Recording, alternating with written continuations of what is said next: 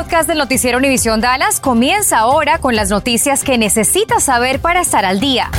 Infórmate de los principales hechos que son noticia aquí en el podcast del noticiero Univisión Dallas.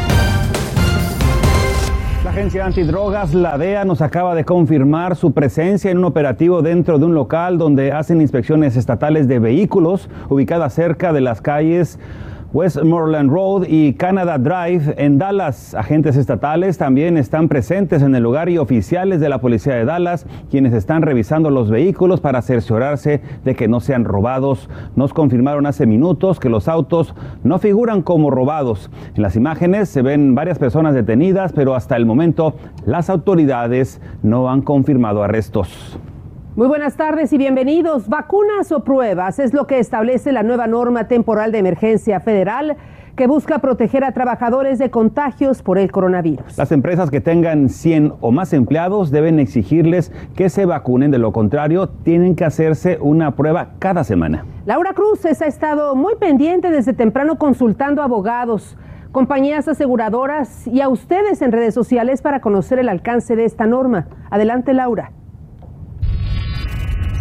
Bueno, si usted trabaja en una empresa con más de 100 trabajadores, debe saber que si no está vacunado, le van a pedir que lo haga antes del 4 de enero. También podrían dar la opción de hacerse pruebas semanales que usted va a tener que pagar. Pero primero que nada vamos a analizar quién determina esto, quién lo establece. Es OSHA, la Administración de Salud y Seguridad ocupacional. ¿Para quién es esta medida o esta nueva orden de emergencia? Empresas privadas con 100 o más trabajadores. ¿Qué tienen que hacer? Implementar vacunación obligatoria o pueden dar la opción de que se haga pruebas semanales y use cubrebocas siempre. Estas pruebas no las va a pagar su empleador porque además los empleadores pueden ser multados con 14 mil dólares por cada violación. Pero quizás usted se pregunta cuáles son sus derechos como trabajador. Usted puede negarse. Le consultó el abogado y esto me dijo. Mientras no se vacuna, la persona se va a tener que regir bajo ese test semanal del COVID y utilizar la máscara diariamente.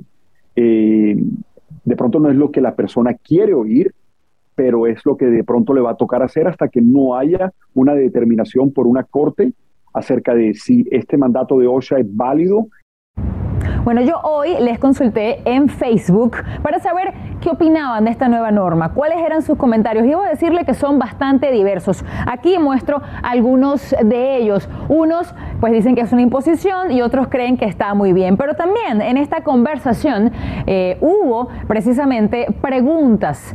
¿Cuáles son las preguntas que surgieron? Una de esas preguntas que surgió fue esta. Es Manuel Neri, dice, yo estoy vacunado, pero ¿qué pasaría si el gobernador gana la demanda del gobierno federal? Y es que recuerden, en Texas hay un mandato que ha establecido el gobernador que prohíbe la exigencia de vacunas. Se lo consulté también el abogado y esto me dijo. Y eso lo va a decidir un juez. Pero lo que estamos viendo es que el gobierno federal de pronto ha tomado un paso muy diferente a lo que ha hecho anteriormente, donde los mandatos de las vacunas no vienen bajo el Departamento de Salud o la CDC. Le podría dar esto ventaja al gobierno federal. Pero también surgió otra pregunta en el Facebook de Rosy Pérez.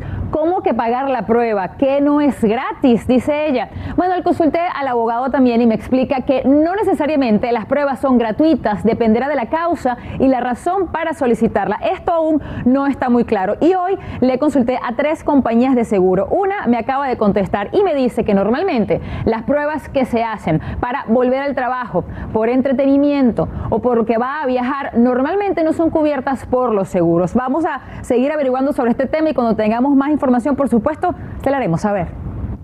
En torno a esta situación, el gobernador de Texas emitió un comunicado en donde dice, la administración Biden dejó a los tejanos en la posición imposible de tener que elegir entre mantener a sus familias o ser despedidos por no recibir la vacuna. Más adelante agregó, dice, el que escribió que no abandonará a los tejanos, por lo que se prepara para luchar legalmente contra la administración de Biden. El Distrito Escolar de Dallas nos acaba de confirmar hace apenas unos minutos que se mantiene la recomendación sobre el uso del cubrebocas. Es uno de los múltiples distritos educativos aquí en el estado que desafían la orden del gobernador Greg Abbott que prohíbe a las escuelas públicas requerir su uso en sus instalaciones. El médico forense del condado Dallas identificó los restos descubiertos en el basurero de un complejo de apartamentos en Dallas. Leslie Glenn Jones tenía 39 años de edad. La policía pide al público que si conoce a este hombre o a sus familiares, que la contacten. Una llamada alertó ayer por la noche a la policía cerca acerca de que una persona arrastraba un cuerpo y que lo había arrojado al basurero en el 2906 de la calle Holmes. El cuerpo presentaba múltiples impactos de bala. También la policía de Dallas investiga la muerte de Iris Jimmy Booker, de 30 años de edad, sucedida ayer miércoles a eso de las 4.45 de la tarde en un sitio ubicado en el 1615 de la calle Marburg. Al llegar, los primeros auxilios se encontraron aún con vida a la víctima, pero ya en el hospital fue declarado sin vida. La organización sin fines de lucro Uptown Dallas INC aprobó un contrato con Tire One Security para apoyar a oficiales de la policía de Dallas con el patrullaje de las áreas con mayor incidencia criminal. El contrato incluye dos jornadas de seguridad de 16 horas diarias y dos vehículos por jornada laboral los siete días a la semana. La seguridad en Uptown ha sido uno de los focos de mayor preocupación entre residentes de la zona y personas que frecuentan el área. Estás escuchando el podcast del noticiero Univisión Dallas. Finalmente fue arrestado Adam Contreras, sospechoso de una persecución policíaca en la que fue confiscada una gran cantidad de drogas dentro de una camioneta Dodge Durango en la comunidad de Blue Mound el pasado 19 de octubre. Contreras fue arrestado sin incidentes en un motel gracias a un tip que dio un testigo. Por cierto que la policía de Arlington está tras la pista de quien aparentemente es un ladrón en serie. Y le advierte al público que el descuido podría convertirlo en una víctima más. Cintia Cano nos tiene los detalles. Adelante, Cintia.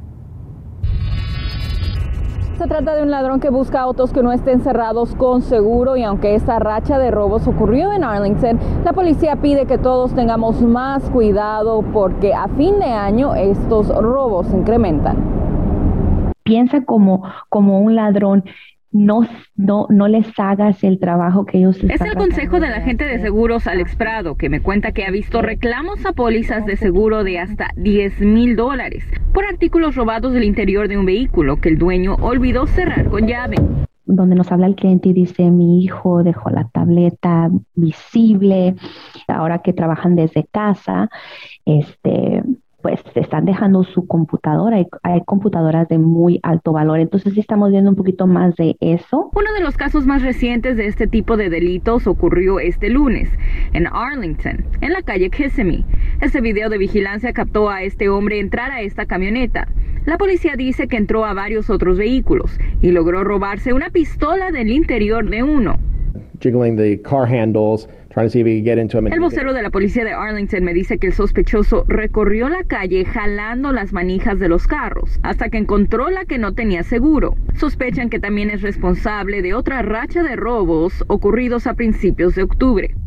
Y un consejo para evitar olvidar cerrar su auto con seguro es que después de que verifique que ya no hay niños en la parte trasera y apague el vehículo, cuando abra la puerta lo primero que debe de hacer es presionar el botón del seguro antes de salirse del vehículo. Prado dice que los artículos robados usualmente son parte de su póliza que cubre los artículos de su hogar, pero debe de platicar con su agente de seguros y seguir estos pasos si usted es víctima de este tipo de robos.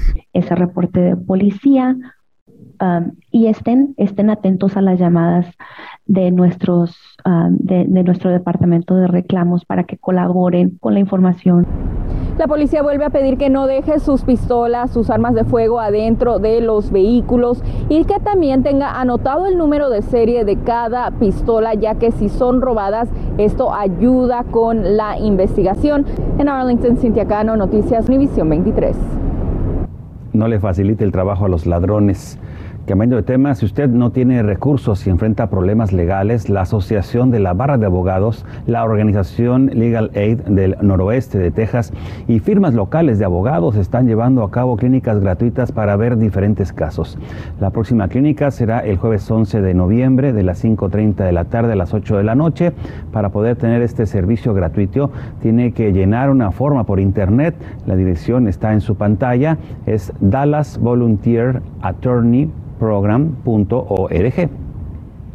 Y después de 19 meses de permanecer cerrada a los viajes no esenciales, el lunes será reabierta la frontera terrestre al sur y al norte del país. Las personas que van a entrar deberán tener completa la vacuna contra el coronavirus, la vacuna autorizada, por supuesto. Este lunes también se abrirán las fronteras aéreas a más de 26 países que ya no tendrán mayores restricciones. De acuerdo al sitio US Travel, estos cruces de turistas significan alrededor de 239 mil millones de dólares y un apoyo para más de un millón de empleos aquí en el país.